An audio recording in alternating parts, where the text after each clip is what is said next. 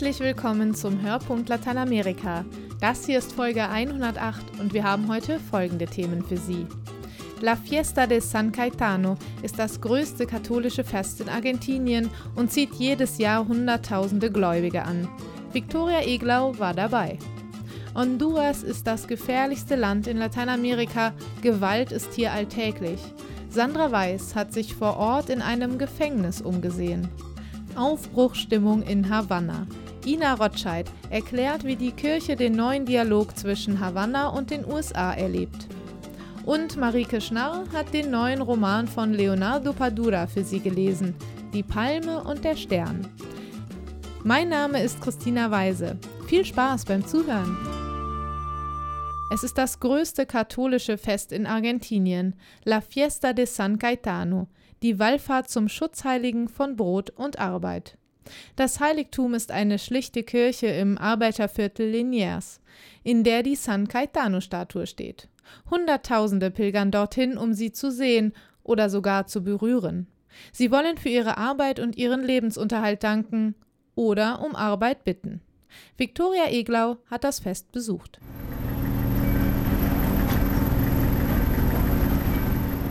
Improvisierter Campingplatz mitten in der Großstadt Buenos Aires. Auch in diesem Jahr kampierten gläubige Katholiken in den Tagen vor dem 7. August nahe der San Cayetano-Kirche im Arbeiterviertel Liniers. Der 7. August, das ist der Geburtstag von San Cayetano, des heiligen Cayetan. Er gilt als Schutzpatron von Arbeit und Brot und wird in Argentinien so stark verehrt wie sonst nur die Jungfrau von Lujan, eine Pilgerin, die in ihrem Zelt geduldig auf Einlass in die Kirche wartete. Para dar gracias por todo lo San Cayetano nos concede, el trabajo, el pan. Ich bin hier, um Danke zu sagen für alles, was San Cayetano uns gewährt, Arbeit und Brot, und um für jene zu bitten, die nichts haben, die Arbeit suchen.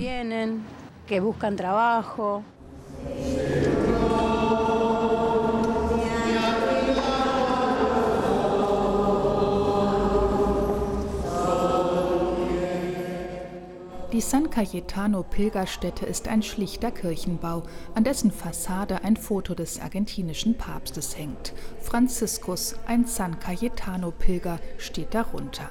In seiner Zeit als Erzbischof von Buenos Aires kam Jorge Bergoglio jedes Jahr am 7. August nach Liniers, um die in der südamerikanischen Winterkälte ausharrenden Gläubigen zu segnen. Auch beim diesjährigen San Cayetano Pilgerfest strömte wieder rund eine Million Menschen zusammen. Ein 200-köpfiges Team aus Priestern, katholischen Laien und ehrenamtlichen Helfern betreute die Pilger. Eduardo Drable, junger Vikar des San Cayetano Heiligtums. Está la fila larga, como se dice, que es la que toca el santo. In der langsamen Schlange stellen sich Menschen an, die die Heiligenstatue berühren wollen. Aber seit einigen Jahren gibt es auch eine schnellere Schlange für Leute, die keine Zeit haben, 15 oder 20 Stunden zu warten. Sie können San Cayetano nicht berühren, aber alle Pilger werden gesegnet, nehmen an den Messen teil und können beichten.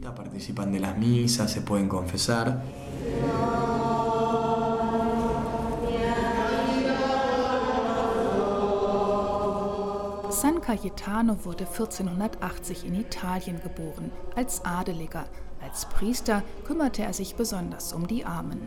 Im 19. Jahrhundert ließ eine argentinische Ordensschwester im Viertel Liniers von Buenos Aires eine Kapelle errichten, die sie San Cayetano widmete.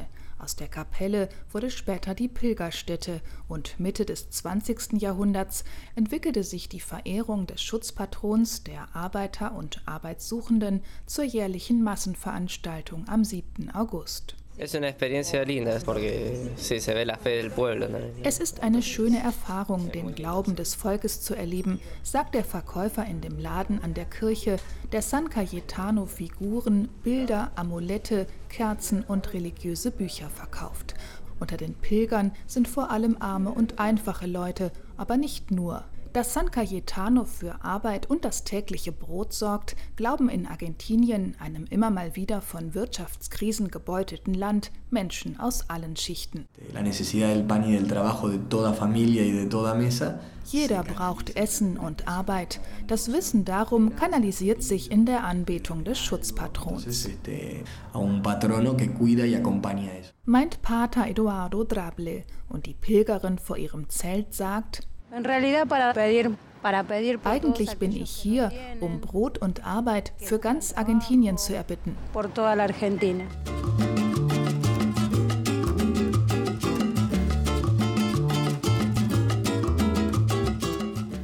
Honduras ist ein Sorgenkind der Menschenrechtsorganisationen. Gewalt ist an der Tagesordnung, Staat und Justiz sind überfordert. Besonders dramatisch sind die Zustände in den Gefängnissen. Dort soll das Militär jetzt für Ordnung sorgen. Sandra Weiß hat sich in der Anstalt Tamara umgesehen.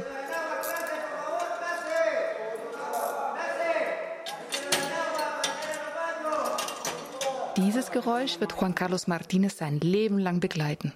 Seit zehn Jahren sitzt er hinter den Gittern des Gefängnisses von Tamara in Honduras. Verurteilt wurde der 32-Jährige wegen Autodiebstahls und Mitgliedschaft in einer organisierten Verbrecherbande. Das Leben in Honduras, einem der ärmsten und gewalttätigsten Länder Lateinamerikas, ist kein Zuckerschlecken. Doch hinter Gittern ist der Überlebenskampf noch härter, schildert Martinez. Wir leben hier in ständiger Unruhe. Die Gefängniswärter schikanieren uns. Die Insassen in den anderen Modulen werfen Granaten herüber oder beschießen uns. Beim nichtigsten Anlass verprügeln uns die Wärter. Neulich hat der Gefängnisdirektor unsere Fernseher und unsere Trennwände aus Spanplatten zerschlagen. Wasser zum Duschen gibt es nur eine Stunde am Tag und es kommt aus einem Loch an der Wand. Im Hochsicherheitstrakt nebenan ist die Situation sogar noch schlimmer, wie Odalis Nachera von der Nationalen Präventionskommission schildert. Das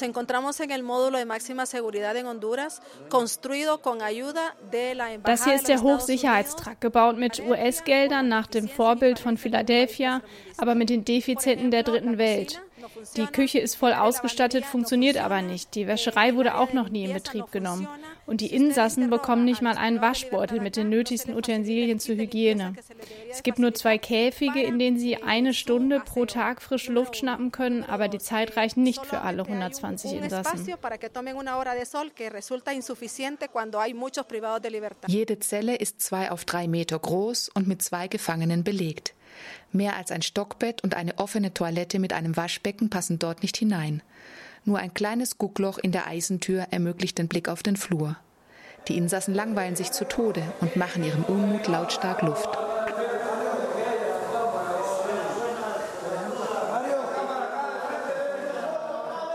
Auch die Wärter sind mit der Situation nicht glücklich. Einer von ihnen schildert die Situation aus seiner Sicht. Wir sind 15 Wärter, um auf 120 Häftlinge aufzupassen. Das ist viel zu wenig, denn im Hochsicherheitstrakt müssen sie rund um die Uhr betreut werden. Man muss ihnen Essen bringen, sie zur Dusche begleiten, sie an die Luft bringen, manchmal auf die Krankenstation oder zum Anwalt.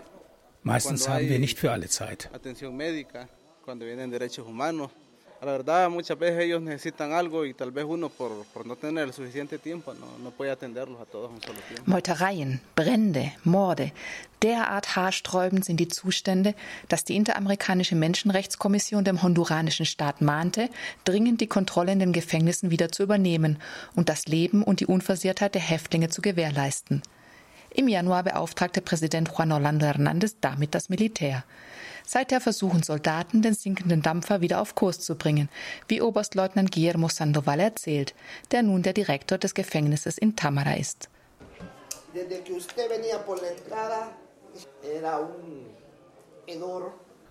Als ich hier zum ersten Mal hinkam, stank es schon am Eingang bestialisch nach Kloake.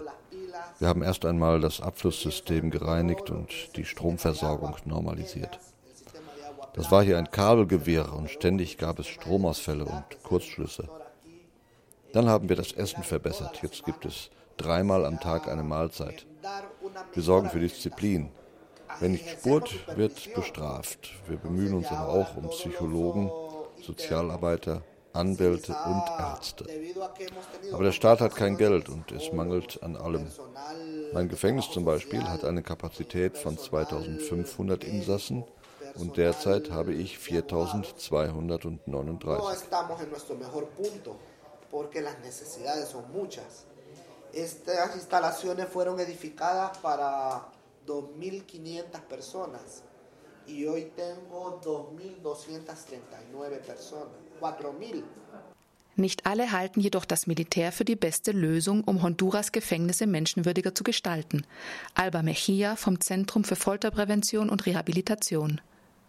Estamos retrocediendo justamente porque eh, los mandatos internacionales afirman wir machen einen Salto rückwärts, denn laut internationalen Normen soll die Gefängnisverwaltung zivil sein und nicht in der Hand von Militärs. Unseren Erhebungen zufolge geht ein Großteil der Misshandlungen und Menschenrechtsverletzungen von Militärs, Polizisten und Gefängniswärtern aus. Und jetzt hat der Präsident ihnen auch noch freie Hand gegeben. Seine Vorgabe lautet Disziplin und keine Ausbrüche. Das fördert Repression und ist seine Strategie, um die Gefängnisse zu kontrollieren. Das System ist so konzipiert, dass eine Rehabilitation praktisch unmöglich ist.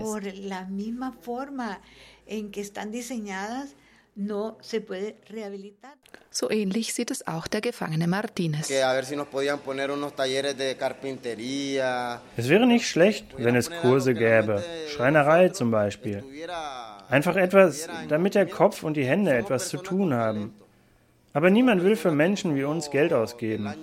So sitzen wir den ganzen Tag vor dem Fernseher, obwohl wir lieber arbeiten würden. Wir sind geschickt und lernen schnell, aber wir bekommen keine Chance.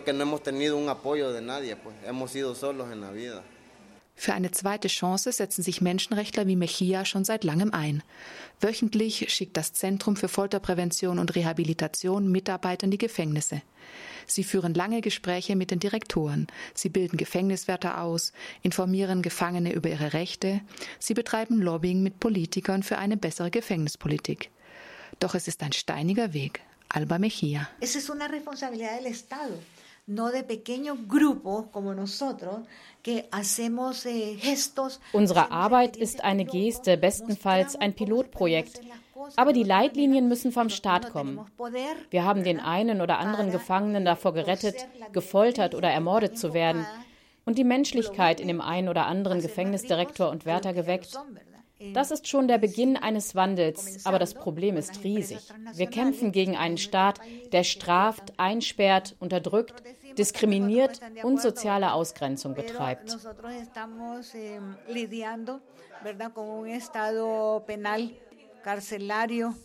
militar y eh, practicante de la exclusión social.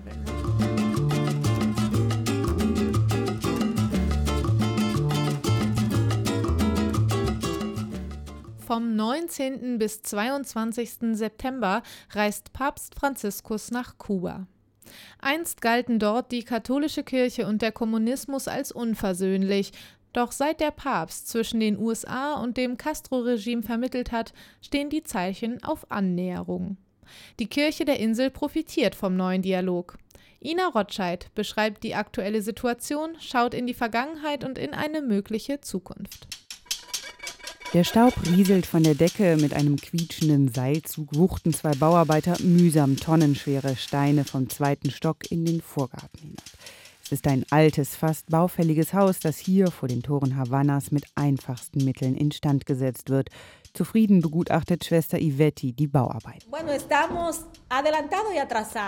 Es geht voran, wenn auch sehr langsam, denn das Haus war in einem sehr schlechten Zustand. Aber das Dach haben wir schon erneuert und die Löcher in den Wänden haben wir verputzt. Die Toiletten sind noch nicht angeschlossen. Wir brauchen neue Türen und eine neue Küche. Aber das kostet natürlich Geld. Darum geht es nicht so schnell, wie wir uns das wünschen. Aber es geht trotzdem voran.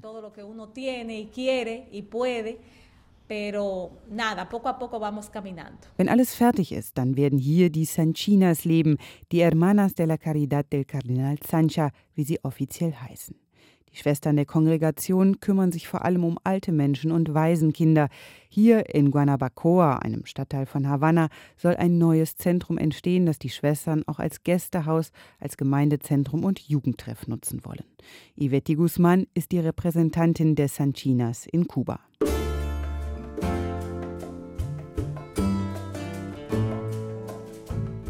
Dieses Projekt ist nicht selbstverständlich. Zwar wurden die Sanchinas 1869 auf Kuba gegründet, doch nach der kubanischen Revolution 1959 begannen für die katholische Kirche Jahrzehnte der Unterdrückung, Marginalisierung und der Isolation. 30 Jahre lang mussten die Sanchinas in der Dominikanischen Republik im Exil leben. Erst Mitte der 80er Jahre lockerte das kubanische Regime seine Sanktionen gegen die katholische Kirche.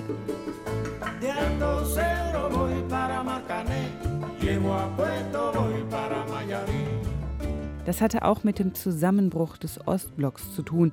Der kubanische Sozialismus verlor seine wichtigste ökonomische Stütze. In dieser Zeit waren es vor allem christliche Initiativen, die sich um die notleidende Bevölkerung kümmerten und dazu beitrugen, den sozialen Frieden im Land aufrechtzuerhalten. Das musste auch das kommunistische Regime zähneknirschend anerkennen. So kehrten 1989 auch die Sanchinas zurück nach Kuba, um wieder Aufbauhilfe zu leisten. Eine erste Niederlassung gründeten sie in der Erzdiözese Camagüey, eine weitere in Santiago de Cuba. Siento en el tiempo que estuve antes y ahora wenn ich das mit früher vergleiche, merke ich, dass es einfacher geworden ist. Es gibt einen zunehmenden Dialog zwischen Kirche und Regierung. Es wird uns mehr erlaubt. Von Seiten der Autoritäten gibt es mehr Freiheit und mehr Verständnis. Priester und Missionare können heute einfacher nach Kuba reisen. Es gibt religiöse Feiertage und kirchliche Magazine sind heute die einzigen, die nicht der staatlichen Zensur unterliegen. Zu dieser Liberalisierung hat vor allem auch Johannes Paul II. beigetragen, der 1998 als erster Papst das sozialistische Kuba besuchte, erinnert sich Prälat José Félix Pérez, der Vizegeneralsekretär der kubanischen Bischofskonferenz. Alle erinnern sich natürlich an den Ausspruch von Papst Johannes Paul II., der damals sagte, Kuba muss sich der Welt öffnen und die Welt muss sich Kuba öffnen. Und ich glaube, alles, was sich in diese Richtung bewegt, ist positiv. Creo que todo lo que vaya en esa línea so gelang es auch Papst Benedikt XVI. im Jahr 2012, dem Castro-Regime weitere Zugeständnisse abzutrotzen. Erstmals durften die kubanischen Christen im selben Jahr eine Karfreitagsprozession organisieren. Zwei Jahre später wurde der Tag sogar offiziell als Feiertag anerkannt.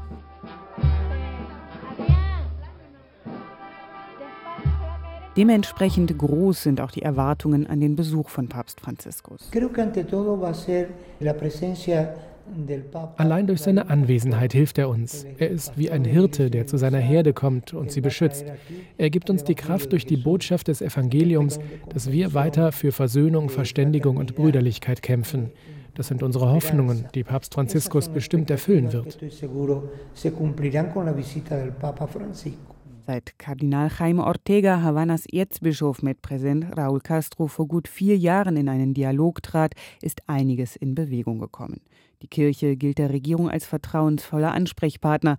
Deswegen war es auch Papst Franziskus gewesen, der zwischen den USA und Kuba die historische Annäherung vermittelt hatte. Los detalles de, de ese acercamiento y del papel del Papa die Details dieser Annäherung und der Rolle, die der Papst dabei gespielt hat, sind ja nicht bekannt. Aber die Tatsache, dass beide Präsidenten, Raúl Castro und Barack Obama, dem Papst offiziell gedankt haben, legt schon nahe, dass er eine wichtige Rolle dabei gespielt haben muss. Das passt ja auch zu Papst Franziskus und seiner Auffassung von Seelsorge, dass er sagt, da wo es Konflikte gibt, muss man helfen, damit es Versöhnung und Verständnis gibt. Denn es gibt ja keine Alternative zum Dialog, wenn man Konflikte überwinden will. Auch Schwester Ivetti erinnert sich noch gut an jenen historischen Tag im Dezember letzten Jahres, als das Ende der Eiszeit zwischen Kuba und den USA verkündet wurde. Es war ein Tag der Freude und der Hoffnung für uns. Wir fühlten diese Unterstützung durch die Kirche. Überall hieß es, der Papst hat uns geholfen. Das war das Thema Nummer eins. Die Menschen sehen das als etwas Gutes und Hoffnungsvolles.